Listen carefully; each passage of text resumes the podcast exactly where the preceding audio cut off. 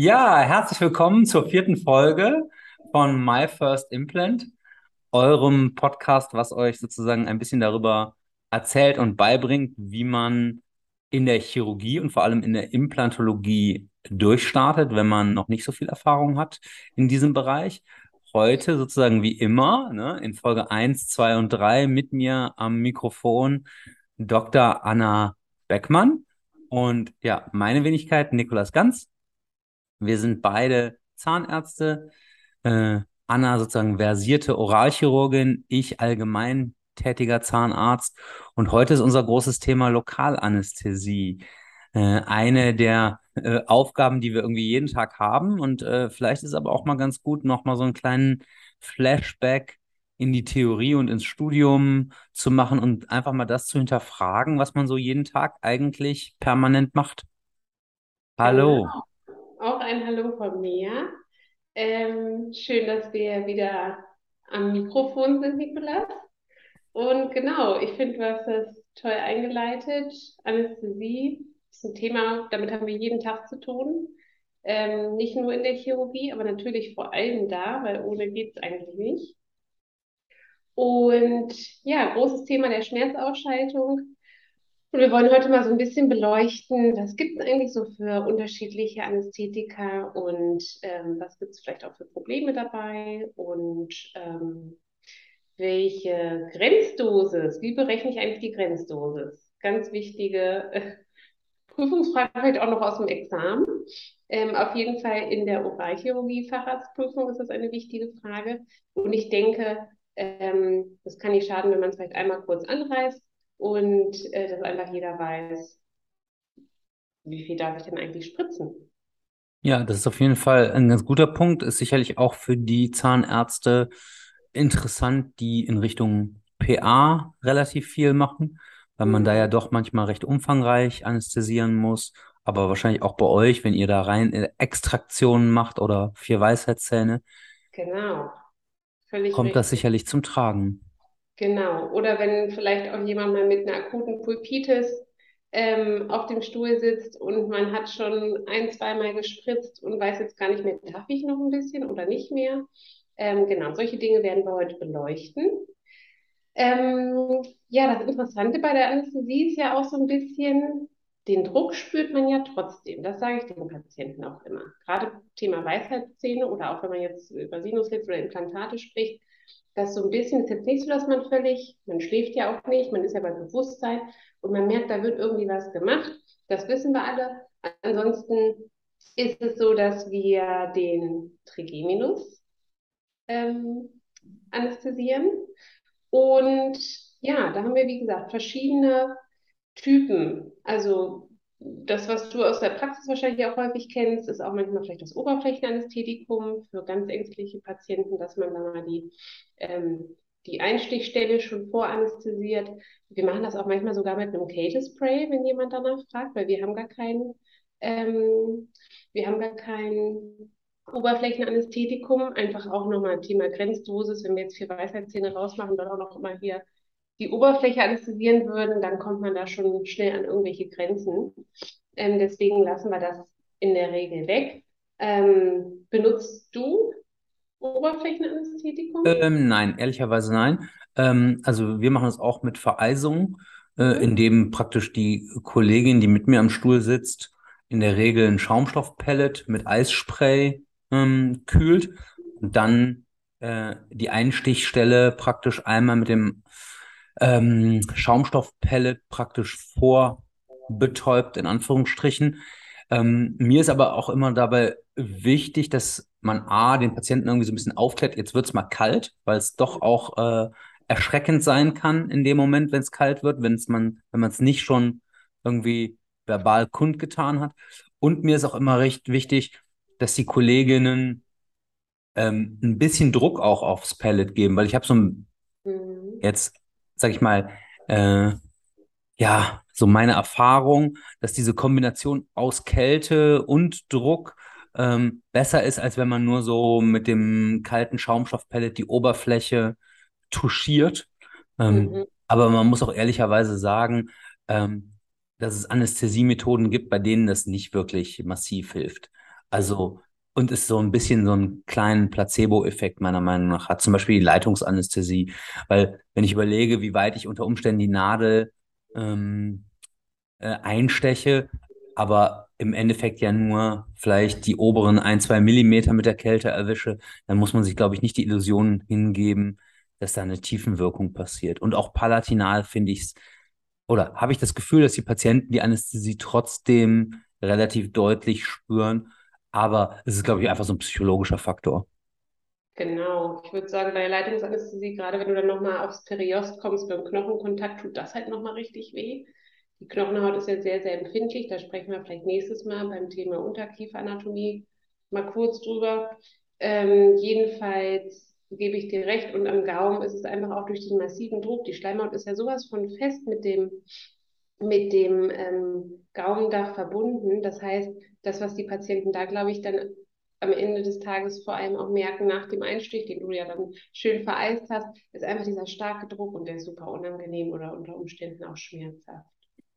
Ähm, genau, also nochmal kurz zum Thema Oberflächenanästhesie für die Kollegen und Kolleginnen, die das benutzen. Das ist ja das in der Regel das Zylokain. Und ja, man sollte vielleicht so ein bisschen im Hinterkopf haben, dass pro Sprühstoß da 10 Milligramm rauskommen. Also häufiger als 20 Mal darf man nicht. Das ist die Grenzdosis laut Hersteller. Und man muss natürlich auch noch bedenken, dass man ja danach auch noch von dem eigentlichen Lokalanästhetikum was gibt. Aber nur, dass man es einfach mal gehört hat, ähm, bisschen sparsam mit umgehen.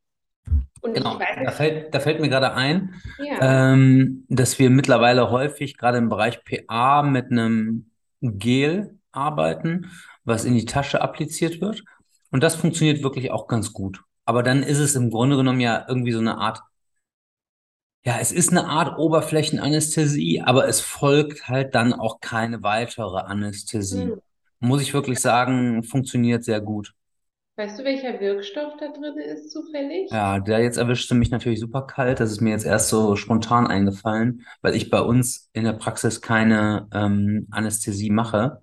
Ja. Aber das checke ich gleich mal. Das reiche ich noch nach. Das finde ich super interessant, weil sowas benutzen wir ja zum Beispiel gar nicht. Und da bin ich wahrscheinlich jetzt auch einfach zu lange aus der PA und aus der Praxis raus. Ähm, das kannte ich noch gar nicht. Genau, also wir benutzen äh, ein Präparat mit dem Namen Orakix und das ist äh, Lidocain beziehungsweise Prilocain. Mm, ja, okay, genau. Genau, ich glaube, das kennen auch viele mittlerweile. Ähm, und ich kann wirklich sagen, es funktioniert wirklich gerade im Bereich PA sehr gut. Ich muss aber auch zugeben, dass ich es jetzt in anderen Bereichen, sei es mal eine kleine Füllung oder ähnliches, auch ehrlicherweise noch nie getestet habe. Ja. Was ich ja auch manchmal, gerade auch bei schmerzhaften Aften oder Mundschleimhautveränderungen, ähm, empfehle, ist das Dynexan-Gel. Das kennst du ja wahrscheinlich auch. Hm? Schreibt ihr das auch manchmal? Nee. Ähm, ich muss sagen, also irgendwie denke ich manchmal so, da müssen sie halt durch. Also ich meine, eine Afte ist halt eine Afte und äh, ja. Ja, oder meine Druckstelle, genau. Aber da ist das, da ist auch das Lidocain drin. Und ähm, klar, es verflüchtigt sich dann durch den Speicher auch schnell wieder. Aber der Vollständigkeit halber wollten wir es mal ansprechen. Und ansonsten gibt es auch noch das Langzeitanästhetikum, das Carbostesin. Das haben wir auch gerne mal äh, vor allem bei ja auch mal CMD-Patienten angewandt oder bei Patienten, die wirklich sehr, sehr schmerzempfindlich sind. Ähm, es ist natürlich auch das Ausweichpräparat der ersten Wahl ähm, in der Schwangerschaft, wenn es da irgendwie Gründe für gibt, obwohl man da heutzutage auch immer wieder auf das Artikain, das ODS ähm, ausweichen würde. Nur, dass man es da mal gehört hat. Ähm, genau. Genau. Habt ihr jetzt mal die konkrete Frage, habt ihr das ja in eurer Praxis? Okay, alles klar. Ja. Weil ich, ich habe so ähm, bei mir die Erfahrung gemacht, ich bin jetzt seit, ich glaube, circa 13 Jahren niedergelassen und man beginnt irgendwie so seine Praxiskarriere damit, dass man für viele gesonderte Indikationen Dinge vorhält mhm. und aber dann auch merkt, okay, jetzt haben wir irgendwie Jahr vier, jetzt schmeiße ich sozusagen die ersten Sachen weg, die ich praktisch mit Praxisgründung angeschafft habe und jetzt in vier Jahren nicht benutzt habe. Äh, und Langzeitanästhetika gehören auf jeden Fall dazu. Und wir haben mittlerweile nur noch ein sehr reduziertes ähm, Sortiment von Anästhetika. Ähm, Im Grunde genommen eigentlich nur drei.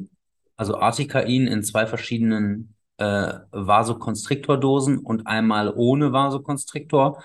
Ähm, aber nicht noch zusätzlich praktisch zum Beispiel jetzt äh, Bupivacain oder Mepivacain für andere Indikationen. Ähm, ja, äh, ist in ganz vielen Bereichen so, auch zum Beispiel Composite. Früher würde ich sagen, haben wir, ich übertreibe jetzt mal, acht, neun Farben da gehabt.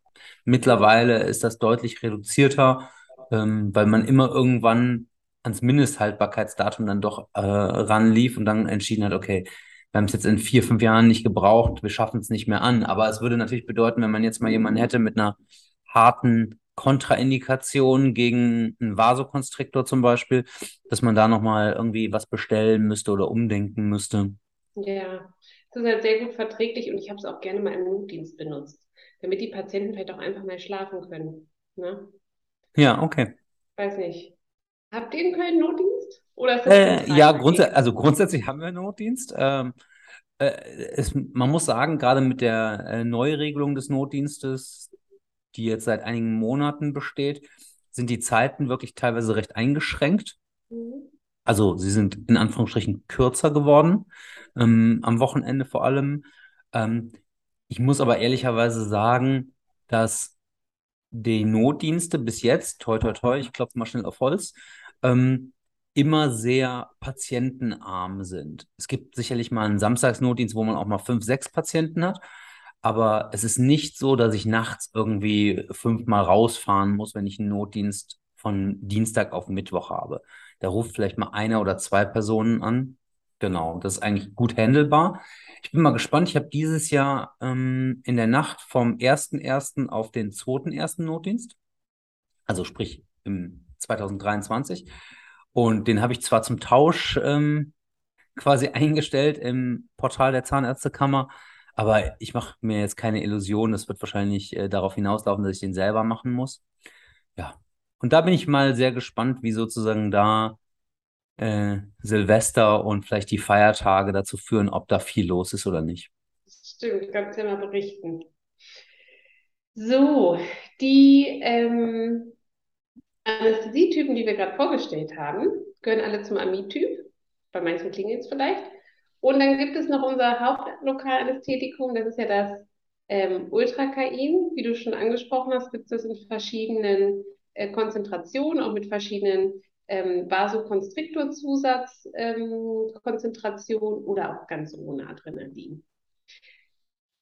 Weißt du noch so, oder wenn dich jetzt einer fragt, warum die ganzen Vasokonstriktoren da eigentlich drin sind, wann nimmst du was? Also hat das für dich besondere Vorteile manchmal?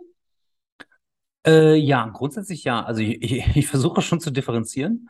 Ähm, ich benutze so als Standard-Anästhetikum äh, ähm, Atikain mit einem Vasokonstriktor von 1 zu 200.000 also sozusagen eine etwas, ich sage jetzt mal in Anführungsstrichen, schwächere Variante des Vas Vasokonstriktors, weil ich eigentlich in der Regel bei einer PrEP oder bei einer ähm, Füllungstherapie damit eine gute äh, Schmerzausschaltung hinbekomme und aber auch jetzt irgendwie nicht noch einen positiven Effekt vom Vasokonstriktor irgendwie auf Blutungsneigung oder ähnliches ausnutzen muss. Mhm.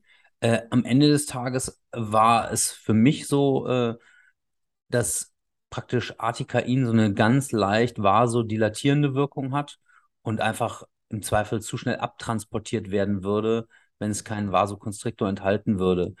Ähm, gleichzeitig muss ich aber auch sagen, dass wir Artikain ohne Adrenalin oft für Schwangere praktisch als Indikation in der Praxis vorhalten und man es aber auch wirklich sehr gut benutzen kann für kleinere Füllungen. Die Wirkdauer ist zwar kurz, aber wenn man weiß, ich brauche jetzt für diese Füllung nur eine Viertelstunde oder 20 Minuten für die eigentliche Prozedur, sprich Bohren, Füllen, dann finde ich, ist das total ausreichend. Und man gibt eigentlich den Patienten ein ganz gutes Mundgefühl wieder, weil einfach schon gegen Ende der Behandlung eigentlich die Wirkung schon langsam ausschleicht. Mhm. Ähm, ansonsten ähm, achte ich so ein bisschen darauf, dass ich bei Chirurgie vielleicht mal eine höhere Dosis an Vasokonstriktor benutze, was ich aber im Grunde genommen von dir jetzt praktisch übernommen habe. Also da möchte ich mich jetzt gar nicht mit den Lorbeeren schmücken, dass das ähm, durch seine vasokonstriktive Wirkung einen Einfluss auf die Blutung hat, war mir in Anführungsstrichen schon klar, dass sie sich so positiv auswirkt, äh, wie ich es jetzt bei 1 zu 100.000 praktisch oft bemerke. Das habe ich mir sozusagen nicht so äh, vorgestellt. Ja, das ist Wahnsinn. Ich finde, das ist ein Unterschied wie Tag und Nacht, was man für eine Übersicht im OP-Gebiet hat. Ähm, es erleichtert die Arbeit ungemein. Deswegen auch gerade so für chirurgische Eingriffe, unser Standardpräparat ist das UDS Forte. Ja. 100.000. Ähm, genau. Und das bezieht sich in der Regel immer auf den Vasokonstriktorzusatz übrigens mit diesen, wenn man sich fragt, was heißt denn jetzt hier eigentlich 1 zu 200.000, 1 zu 100.000? Ähm, genau. In beiden ist immer 40 Milligramm ähm, Lokalanästhetikum drinne pro Milliliter. Das ist dann gleich nochmal wichtig, einfach für die Grenzdosis, dass wir da ja der Vollständigkeit halber heute mal drüber gesprochen haben. Und ähm, wie du schon gesagt hast, also ich finde das A super für die Übersicht. Das ist jetzt für mich als ähm, wunderbar und gleich ist es wahnsinnig gut, weil die Anästhesietiefe viel länger und intensiver ist und auch die geringere Toxizität, weil, ja, wie du schon gesagt hast, die Vasodilatation nicht so stattfindet, es wird nicht so schnell abtransportiert, es bleibt einfach länger an Ort und Stelle. Man muss ja bei manchen Patienten trotzdem so ein bisschen aufpassen mit dem Adrenalin. Du hast es ja gerade auch schon gesagt, so Thema Schwangerschaft kann eine Sache sein, aber vor allem auch die ganzen kardiovaskulären Erkrankungen, wovon wir ja leider nicht wenig haben. Ähm, da lohnt es sich auf jeden Fall mal nachzuhorchen. Ich mache das meistens so vom Gesamteindruck des Patienten abhängig. Da hatten wir letztes Mal schon mal kurz drüber gesprochen. Wenn mir jetzt einer in der Anamnese ankreuzt, dass der Bluthochdruck hat oder ähm, eine Herzrhythmusstörung, ähm, dann ich klapper das immer so ein bisschen ab, gucke mir aber auch, wie gesagt, die allgemeinen Konstitutionen an. Wenn das jemand ist, der wirklich schon am Stock geht und noch zehn andere allgemeine Erkrankungen hat, bin ich deutlich vorsichtiger, als wenn das jemand ist, ähm, der sonst halt gar nichts hat und einen fitten, vitalen Eindruck macht, gut eingestellt ist. Wir haben natürlich den Vorteil, einmal in die Woche kommt zu uns Anästhesist, weil Patienten, die sehr multimorbide wirken oder sehr geschwächt, ähm, die machen wir dann unter Aufsicht. Wir nennen das immer Standby. Das heißt, der Anästhesist überprüft die Vitalparameter, also Pulsoximeter und Blutdruckmanschette angelegt, dass wir einfach da so ein bisschen auf der sicheren Seite sind. Ähm, genau. Aber ich denke, solche Patienten, weiß ich nicht, behandelst du die in der Praxis bei dir oder würdest du sowas dann tendenziell bei chirurgischen Eingriffen eher wegschicken? Ah, äh, das ist äh, eine total äh, schwierige Frage, die ich jetzt gar nicht so aus dem Stegreif beantworten kann, weil ich sagen muss, vielleicht liegt es aber auch irgendwie an der Lage Kölner Innenstadt, äh, mehr oder weniger, dass ich jetzt eher ein etwas jüngeres Patientenklientel im Durchschnitt hat. Hab, natürlich habe ich auch ältere Patienten und da ist auch mal der eine oder andere dabei, der ähm, ja multiple Medikamente und multiple irgendwie Erkrankungen mitbringt. Und trotzdem könnte ich mich jetzt aus dem Stehgreif nicht direkt an jemanden erinnern, wo ich sagen würde, ähm, der muss jetzt irgendwie fünf Zähne gezogen bekommen und ähm, ich hatte da Sorge wegen der ganzen Medikamente, die er nimmt, etc. Ja, ja das ist Aber was bei, immer der Standort auch. Genau, was bei uns halt super häufig ist, ist halt, das hatten wir, glaube ich, auch schon mal angesprochen, Bisphosphonate. Äh, die die Patienten einnehmen, aber da ist die, ja, die Age-Range gar nicht jetzt unbedingt äh, irgendwie besonders alt, sondern da sind halt auch viele, ich sag jetzt mal, junge Frauen dabei, weil wir einfach im Haus eine Gynäkologin haben, die viel Mama-CA-Therapien macht, also als äh, Spezialzentrum und die dann auch äh, indirekt immer bei uns praktisch aufschlagen. Und das ist aber schon etwas, was wir relativ konsequent äh, überweisen ähm, und nicht selber behandeln. Ansonsten fällt mir jetzt spontan nicht direkt so irgendwie ein älterer, multimorbider Patient ein, wo wir jetzt chirurgische Eingriffe hätten ja. anweisen müssen. Ja. Mhm. Ja. Ich hatte, ähm, das wollte ich dich mal fragen, ich hatte äh, im Rahmen der Recherche auch noch mal gelesen, dass praktisch bei Leitungsanästhesie tendenziell mal empfohlen wird, wenig Vasokonstriktor zu verwenden, weil es rein theoretisch zu einer Nervschädigung durch die Ischämie kommen kann. Mhm. Ähm, ich habe mich aber trotzdem gefragt, inwieweit das in der Praxis von den Kollegen angewendet wird und ob du zum Beispiel da dem überhaupt Rechnung trägst. Also, weil ich muss einfach ehrlicherweise sagen, äh, bis ich es jetzt bei der Recherche gelesen habe, war es mir nicht mehr so auf dem Schirm. Und mhm. ich habe es auch ehrlicherweise nie beachtet. Ich hätte eine Leitungsanästhesie auch mit Vasokonstriktor durchgeführt. Tun wir auch. ähm, ich habe das auch schon mal gelesen. Ähm, es ist sicherlich in der Theorie richtig und für, ähm, ja, ich sag mal, für sehr unerfahrene Kollegen einfach empfehlenswert.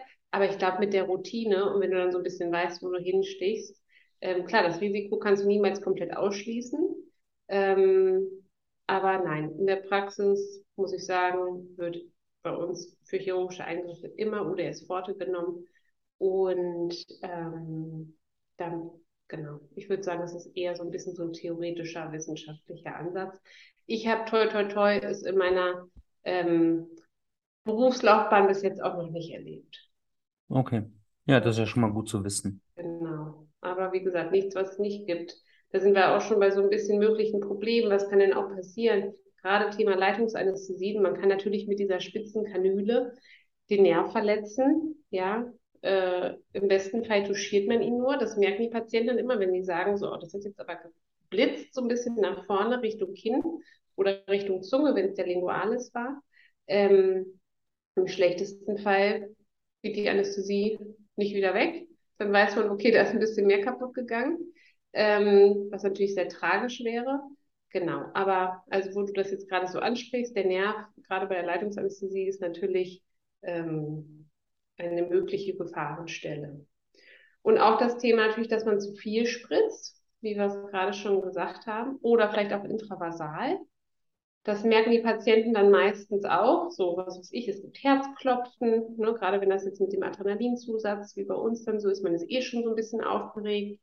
Ähm, es gibt ähm, dann manchmal auch das Thema, dass man so einen metallischen Geschmack im Mund hat, Kreislaufprobleme, solche Dinge. Da muss man so ein bisschen aufpassen. Ähm, es kann auch mal gut sein, wie gesagt, gerade wenn man so noch so ein bisschen in, am Anfang steckt, dass man häufig Anästhesieversager hat. Und man weiß gar nicht so richtig, woran es liegt. Ne? Das ist dann einfach nochmal so ein bisschen Übungssache, dass man wirklich, wirklich, wirklich auf Knochenkontakt geht. Ähm, weil es kann sonst sein, dass man wirklich am Unterkieferast vorbei schießt, ja, entweder ähm, nach distal oder weiter mesial oder ähm, genau, vielleicht auch mal in die Parotis spritzt, dann hat man danach auch noch eine kleine Facialis-Lähmung. Das ist mir mal in meiner Assistenzarztzeit passiert, da habe ich mich sehr erschrocken, als die Patientin das Augenlid nicht mehr richtig schließen konnte. Ähm, genau, die Patienten einfach aufklären, sagen, da ist noch ein ähm, anderer Ast mit betäubt äh, worden. Geht auch wieder weg und dann einfach nochmal kontrollieren. Ne? Und dass sie das Auge halt aktiv immer so ein bisschen schließen und feucht halten, ähm, dann funktioniert das aber auch. Also wie gesagt, nicht erschrecken, man hat dann einfach in die Parotis gespritzt. Ähm, nicht perfekt, aber äh, kann mal vorkommen.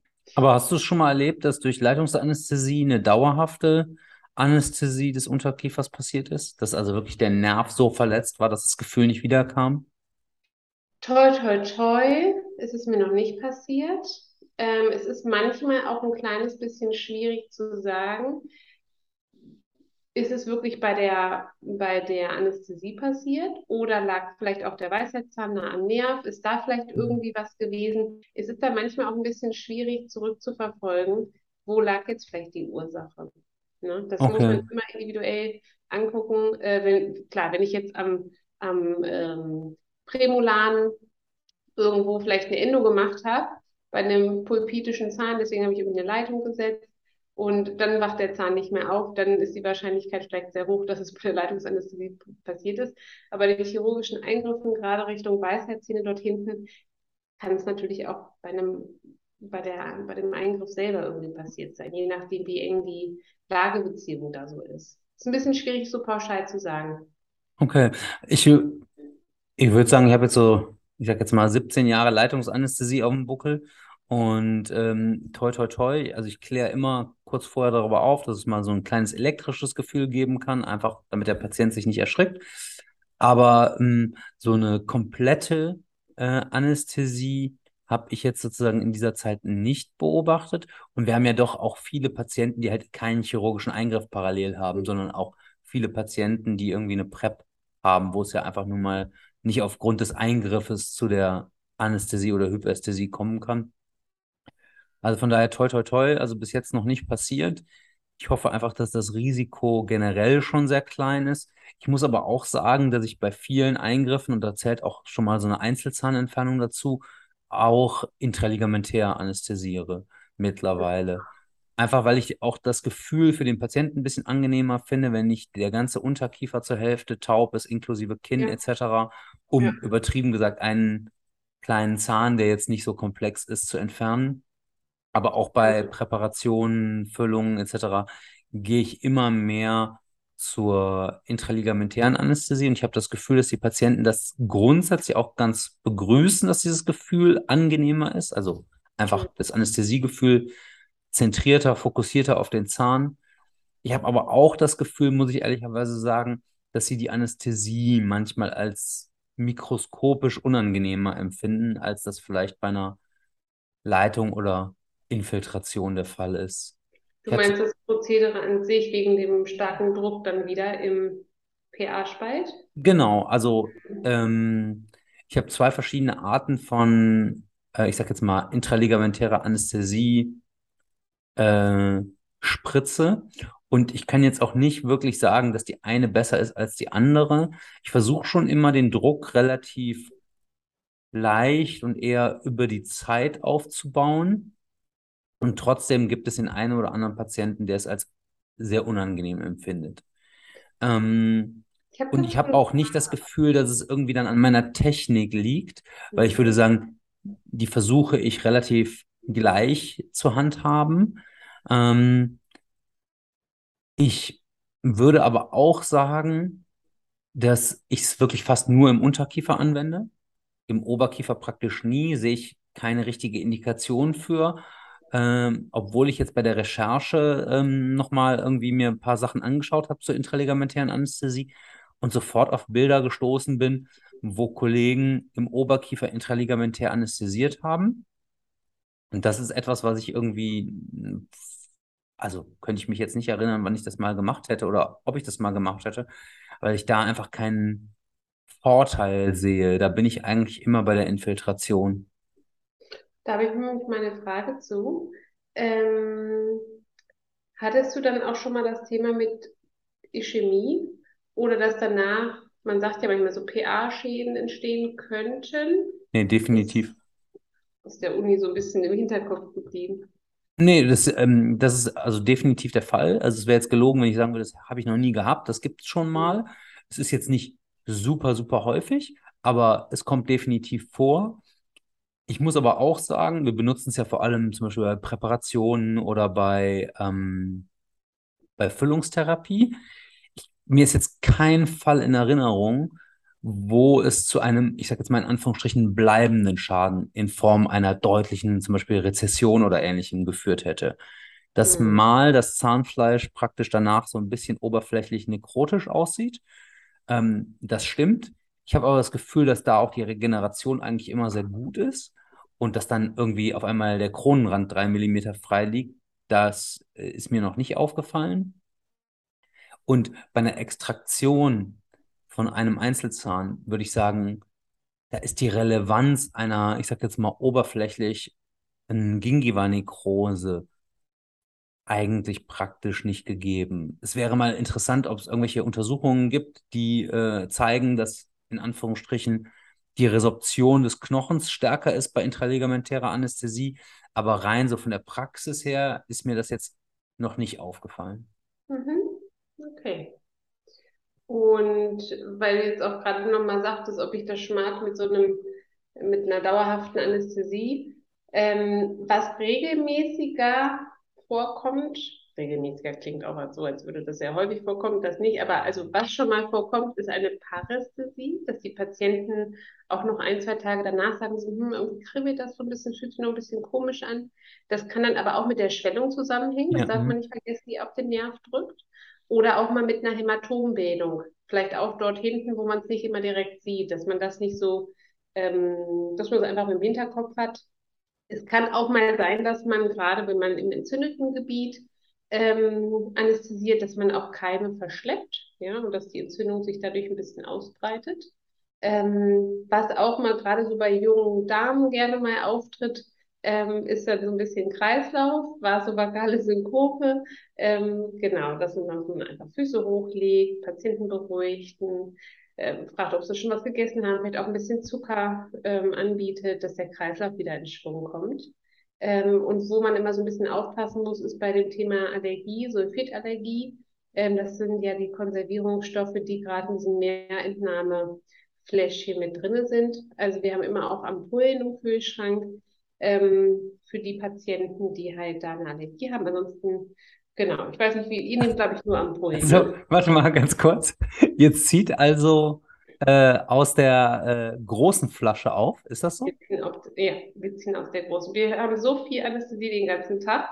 Die hält vielleicht auch nur mal ein, zwei Tage. Genau. Ach, das ist ja witzig. Also jetzt ehrlicherweise, no front, aber ich habe gedacht, ehrlicherweise, dass es das gar nicht mehr gibt. Ja, Ja. ähm, ich habe gedacht, sozusagen, ähm, mittlerweile ist die äh, Ampulle so verbreitet, dass man das quasi nicht mehr nutzt, muss ich ehrlicherweise sagen. Aber gut, es scheint ja zu funktionieren. Es funktioniert sehr gut, genau. Das kann ich schon mal sagen. Ähm, aber auf der sicheren Seite ist man natürlich mit den, mit den Ampullen. Und wenn ich jetzt auch wieder für die jungen Berufsanfänger, die äh, jetzt nicht jeden Tag einen chirurgischen Eingriff machen, würde ich auch definitiv empfehlen, dass man auf die Ampullen ausweicht, weil diese Mehrentnahmeflaschen müssen dann auch innerhalb von einem gewissen Zeitraum, äh, und der ist nicht lange, soweit ich weiß, sind das 24 oder 48 Stunden, äh, aufgebraucht werden. Und Okay. deswegen, das lohnt sich auch wirklich nur für eine chirurgische Praxis, wo, wo, wie gesagt, der Inhalt dann auch schnell wieder verbraucht ist. Ja, das ist ja bei vielen Dingen so. Genau. Ähm, und worauf ich die Patienten auch immer hinweise, das weiß ich noch, das ist mir mal als, als Kind passiert, da hatte ich irgendwie eine, eine Milchzahnfüllung bekommen oder ich weiß nicht, oder mir wurde einer gezogen, ich kann es gar nicht mehr sagen. Auf jeden Fall, ich hatte eine Anästhesie und das fühlt sich ja so lustig an. Und dann neigt man dazu, da immer drauf rumzuknatschen und hat am nächsten Tag aber so eine Lippe. Und dann denkt der Patient ja auch, das hätte mit dem chirurgischen Eingriff zu tun. Dass man auf Ja, jeden Fall mhm. sagt, äh, Thema Bissverletzung, erstmal nicht essen, solange die Anästhesie noch wirkt. Ähm, genau, und nicht auf der Lippe rumknatschen, äh, sonst wird's dick. Ja, hm? So, kommen wir zur Grenzdosis. Jetzt bin ich Aus gespannt. dem Stegreif, wie viel du maximal spritzen darfst? Ähm, das ist eine gute Hast du Frage. eine Grenze für dich? Wie bitte? Hast du so eine Grenze für dich im Alltag? Ja, doch. Also, äh, ich muss ja sagen, ich habe ja super wenig äh, Kinder. Also praktisch 0,01 Prozent. Von Ja, daher behandeln wir praktisch auch keine Kinder. Wir machen schon mal Kontrollen bei Kindern, aber alles, was an Kinderbehandlung stattfindet, verweisen wir in der Regel zum Kinderzahnarzt. Es gibt halt ja, einfach in Köln mehrere Kinderzahnarztpraxen, wo ich einfach immer denke, die, ich sag mal, die können das besser. Äh, äh, und dafür sind sie in Anführungsstrichen da. Und das Kind geht dann hoffentlich da untraumatisierter raus, als das vielleicht bei mir dann der Fall wäre. Auch wenn ich sozusagen ganz lieb wäre. Aber ja, ähm, am Ende des Tages verweisen wir gerade sozusagen Kinder immer zum Kinderzahnarzt. Von daher beschäftige ich mich wenig mit nicht erwachsenen Anästhesien. Ähm, ansonsten bei Erwachsenen versuche ich immer so eine Zahl von 12 Millilitern nicht zu überschreiten. Ähm, ich finde es leider ein bisschen schade, dass jetzt der Hersteller zum Beispiel unserer ähm, Ampullen, also wir benutzen ja nur in Anführungsstrichen Ampullen, nicht noch so eine Art Skalierung auf der Ampulle hat. Das gibt es ja bei manchen. Und da in einer Ampulle 1,7 Milliliter drin sind, soweit ich das weiß, äh, schaue ich immer, dass ich so in der Range sechs bis sieben Ampullen bleibe. Ja. Es ist aber wirklich selten bei uns Eingriffe, die mehr als sechs Ampullen benötigen. Ja. ja. Wahrscheinlich auch nur, wenn du dann mal sagst, jetzt machen wir vier Achter oder irgendeine genau. Extraktion. Genau, aber auch, auch, das, also jetzt unabhängig davon, dass ich das sogar machen würde, ne, rein Extraktion, ich könnte jetzt nicht ja, irgendwie mich erinnern, wann das letzte Mal ein Patient war, ähm, der eine größere Reinextraktion benötigt hat. Ich habe ja erzählt in der letzten Folge von diesem Patienten, der als Alkoholiker quasi im Nachgang identifiziert wurde. Das war sozusagen der einzige jetzt in den letzten, würde ich sagen, fünf, sechs Jahren, der eine umfangreichere Extraktion benötigte. Und den habe ich ja nun mal aufgrund seiner allgemeinen Konstitution äh, überwiesen. Und von daher kommt das wirklich super selten vor bei uns in der Praxis. Und dementsprechend bin ich da auch nicht ständig am Rechnen. Ja, ist auch nochmal für den Notfall gleich. Ich finde, das machst du schon ganz gut. So hatte ich mir das auch immer abgespeichert. Ähm, wenn man es mal ganz genau wissen möchte, ist es so, dass man unterscheiden muss zwischen dem UDS mit Adrenalin, wie gesagt, Vasokonstriktor, geringere Toxizität. Da darf man 7 Milligramm pro Kilogramm Körpergewicht spritzen. Ähm, genau, und da muss man dann also den Patienten fragen, wie schwer sind sie? Und dann kann man sozusagen diese 7 Milligramm mal, nehmen wir mal an, der wiegt 70, ähm, mal 70 rechnen, dann sind wir bei 490 Milligramm. Und dann haben wir ja vorhin gesagt, in den ähm, beiden Ampullen sind jeweils 40 Milligramm. Also notfalls guckt man das einfach nochmal auf der Packungsbeilage nach ähm, und teilt das dann dadurch. Und dann kommt man genau auf diese 12 Milliliter, die du gerade angesprochen hast. Also für das Ultrakain mit äh, Adrenalinzusatz. Sowohl mit 1 zu 100.000 als auch für 1 zu 200.000. Da wäre, wie gesagt, immer nur zu gucken, ist es ein kardiovaskulärer, ähm, vorgeschädigter Patient oder hat er Parkinson oder trizyklische Antidepressiva, Engelwinkelglaukom. Also gibt es irgendwas anderes, was jetzt gegen diese Vasokonstriktorzusätze spricht. Äh, wenn das nicht der Fall ist, wie gesagt, 12 Milliliter kann man im Hinterkopf behalten. Sollte kein Adrenalin genommen werden, dann sind es nur 5 Milligramm. Und dann kann man die Rechnung wiederholen. 5 mal 70 Kilogramm, dann sind wir bei 350, dann durch diese 40 und dann kommen wir auf rund 8 Milliliter. Also ich habe mir immer so gemerkt, 12 mit und 8 ohne. Okay. Dann, dann, hat man da einfach so eine, ähm, eine Hausnummer, man muss ja nicht mehr rumrechnen, aber wie gesagt, gerade bei Kindern kann es ja dann doch mal ganz interessant sein. Nee, definitiv. Ich habe jetzt gerade schon gedacht, äh, zumindest bei unseren männlichen Patienten ist 70 Kilo ja auch einfach ein Gewicht, was eigentlich heutzutage fast nicht mehr vorkommt. Also ich könnte mich jetzt nicht, also welcher Mann wiegt heute noch 70 Kilo? Das sind ja wirklich, ist ja eher die Ausnahme. Ich mhm. habe immer das Gefühl, dass eher 85 bis 100 sozusagen fast schon äh, so das deutsche Durchschnittsgewicht ist. Klar, bei Frauen definitiv äh, eine andere Nummer, aber ähm, endlich mal irgendwas, wo einem Übergewicht sozusagen positiv in die Karten spielt. Genau, da hast du recht. Ja, das sind eigentlich so die wichtigsten Dinge, würde ich sagen. Fällt dir noch irgendwas ein? Ja, ich habe äh, nur in letzter Zeit immer mal wieder ähm, auch Werbung bekommen oder ähm, dass irgendwelche Außendienstler mir äh, sowas wie Quicksleeper oder The Vant oder irgendwelche anderen, ja, ich sag jetzt mal, Devices äh, verkaufen wollten für Anästhesie und irgendwie finde ich den Gedanken auch irgendwie auf der einen Seite ganz schön. Ich glaube, The Vant ähm, ist ja praktisch eine Art druckkalibrierte Anästhesie, mhm. die praktisch so smooth äh, abgegeben wird, dass der Patient wenig oder gar nichts merkt. Auf der anderen Seite muss ich ehrlicherweise sagen, bin ich da ein bisschen so, dass ich so denke, okay, ich muss ich jetzt, schätze mal, irgendwie 4000 Euro ausgeben, damit der Patient für 10 Sekunden nichts merkt. Mhm. Ähm, und diese Frage habe ich zumindest in der Vergangenheit immer mit Nein beantwortet. Ich kann mir schon vorstellen, dass es irgendwie Praxen gibt, die sagen, Mensch, wir haben so, ich sage jetzt mal, elitäres Klientel und wir sind so hochpreisig, dass wir uns praktisch sozusagen auf die Fahne schreiben, die sanfteste Zahnmedizin der Welt zu machen. Das kann ich sogar nachvollziehen. Wir ordnen uns da jetzt einfach mal ähm, nicht ein. Und deswegen finde ich es okay, dass es mal zwickt. Ähm, und beim Quicksleeper muss ich sagen, das ist ja, wenn ich das richtig verstehe, eine rotierende Nadel, mit der man praktisch intraossär dann anästhesieren kann, indem man praktisch durch die Corticalis praktisch durchbohrt mit der Kanüle. Und dann das Anästhetikum direkt ähm, in die Spongiose anästhesiert. Das kann ich mir schon sozusagen als, ja, als cooles Gimmick in der Praxis vorstellen, weil es natürlich immer mal den einen pulpitischen Zahn äh, gibt oder den einen sehr entzündeten Zahn, aus welchen Gründen auch immer, der irgendwie schlecht anspricht auf Anästhesie. Aber auch da habe ich das Gefühl, dass ich eigentlich mit intraligamentärer Anästhesie immer gute Erfolge hatte bis jetzt. Und dann mir ein Gerät zu kaufen, was auf gut Deutsch gesagt alle Jubeljahre mal zur Anwendung kommt, was einen vierstelligen Preis hat, wo ich auch wieder wahrscheinlich spezielle Kanülen vorhalten muss, was vielleicht auch in irgendeiner Form ab und zu mal gewartet werden muss. Das habe ich zumindest betriebswirtschaftlich für mich immer mit Nein beantwortet, dass ich das irgendwie in der Praxis etabliere. Ähm, auch da kann ich mir vorstellen, wenn ich jetzt eine Praxis hätte mit zehn Kollegen und man hat so ein Special-Gerät, was dann praktisch öfter zum Einsatz kommt, weil es mal Kollege A und mal Kollege B benutzt, etc., kann ich mir gut vorstellen.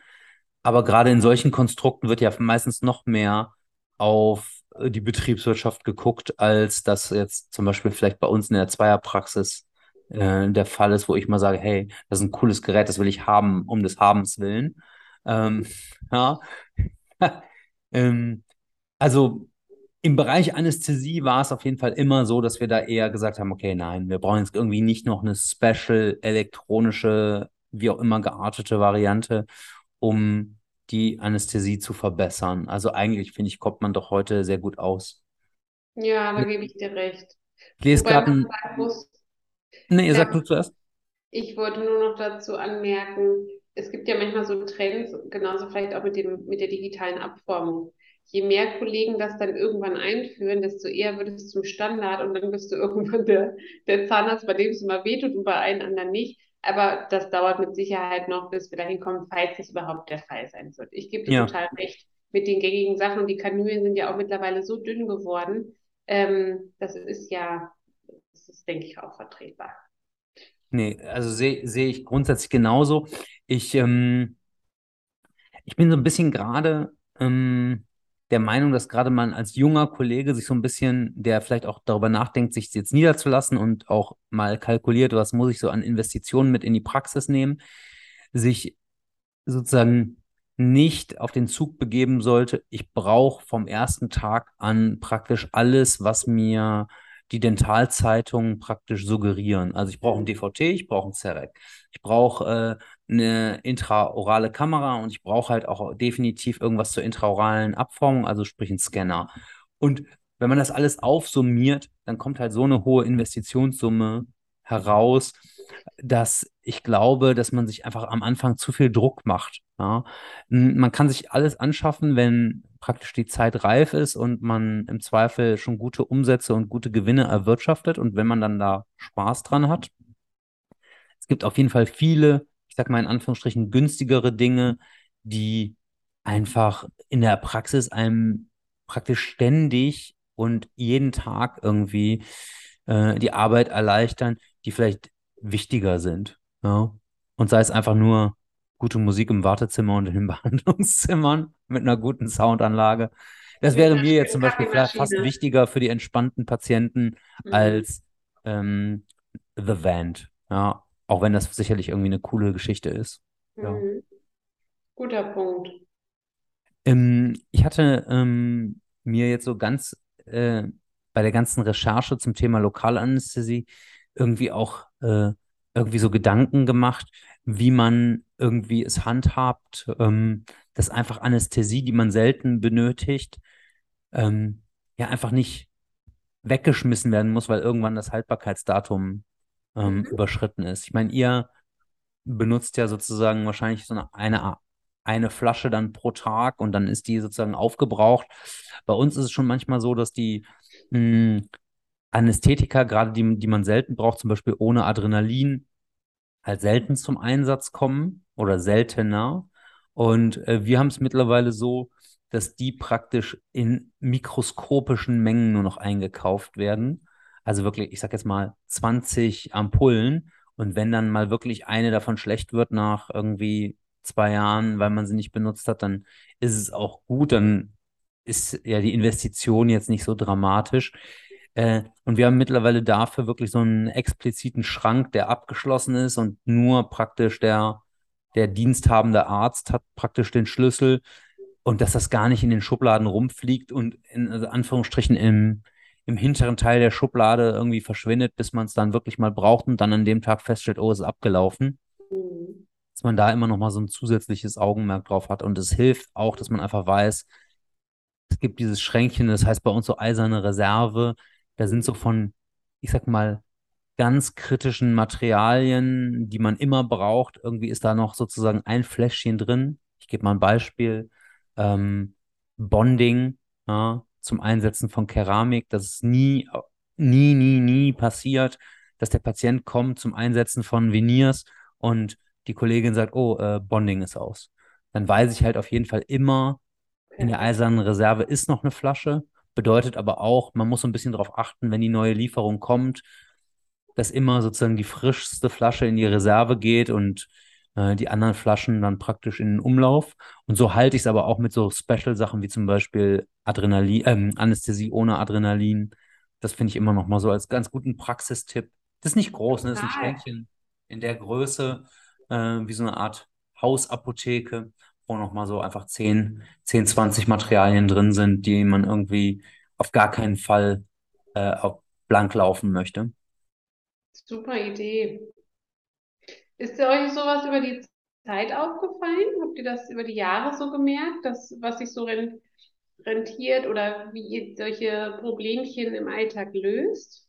Nee, oder genau. Also mitgenommen? Es ist, es ist definitiv so, dass ich würde sagen, wir haben eine ganz gute Lagerhaltung und Warenkontrolle, aber da halt bei uns in der Praxis es nicht so ist, dass ich die ähm, komplette Lagerhaltung praktisch in Anführungsstrichen abschließen kann und es so organisieren kann, dass nur eine Kollegin wirklich auf den Warenbestand Zugriff hat, kam es auch immer wieder mal vor, dass einfach irgendein Material auslau äh, auslief.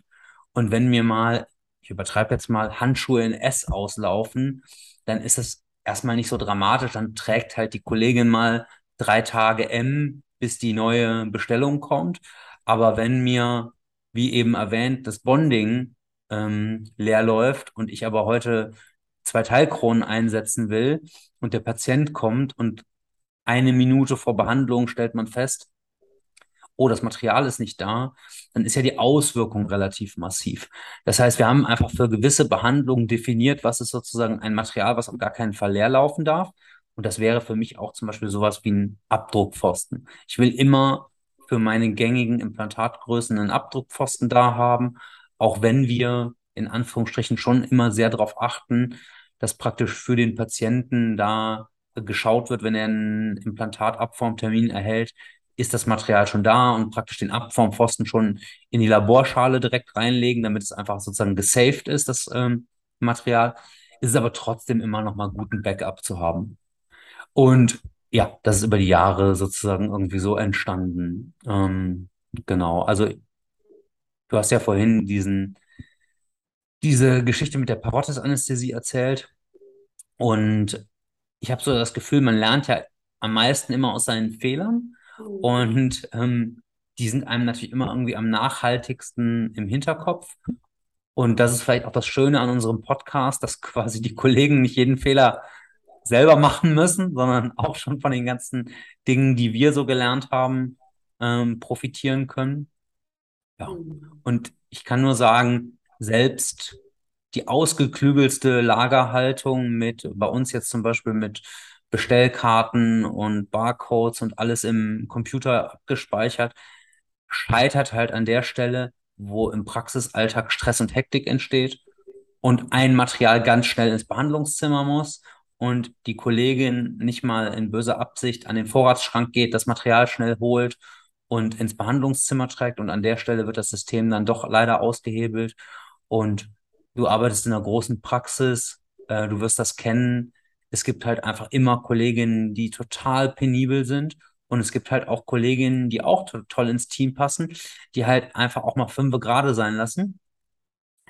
Und auch mit denen muss man ja sozusagen rechnen und ähm, da sozusagen noch so eine Art ja, doppeltes Netz zu haben, ist einfach immer clever, glaube ich. Ja. Und das ist ja von den Kolleginnen auch gar nicht böse gemeint, ne? Die haben in dem Moment zum Beispiel einfach den Gedanken gehabt, ich renne jetzt schnell zum Chef, damit der schnell weiter operieren kann, aus welchen Gründen auch immer, und schnappen sich die letzte Naht, die vielleicht von einer Naht da war und wollen, dass es zügig im OP weitergeht und dann schwuppdiwupp ist die Nahten leer und keiner hat es gemerkt. Das stimmt. Hast du recht. Ja, das heißt, wir marschieren jetzt auf die 60 Minuten Podcast ungefähr zu und kommen jetzt so langsam zum Ende. Und dann bleibt uns eigentlich nur noch zu sagen, dass wir uns immer über Feedback freuen. Entweder sozusagen natürlich irgendwie Fünf-Sterne-Bewertungen in den gängigen Apps sind immer toll. Kritik immer gerne per Mail äh, an uns direkt. Ja. Ähm, und ansonsten freuen wir uns natürlich, wenn uns jemand abonniert oder uns auf Instagram besucht und da äh, ein Follow da lässt. Und Genau. ähm, Wenn ihr Fragen habt oder Wünsche auch für Podcast-Folgen, könnt ihr die natürlich auch gerne da lassen. ja, das würde uns sehr freuen. Genau. So, dann bleibt Dann mir eigentlich an, gar nichts anderes zu sagen, als ich wünsche dir einen schönen Tag und ich gehe jetzt bohren. Genau gut. Ciao. Tschüss.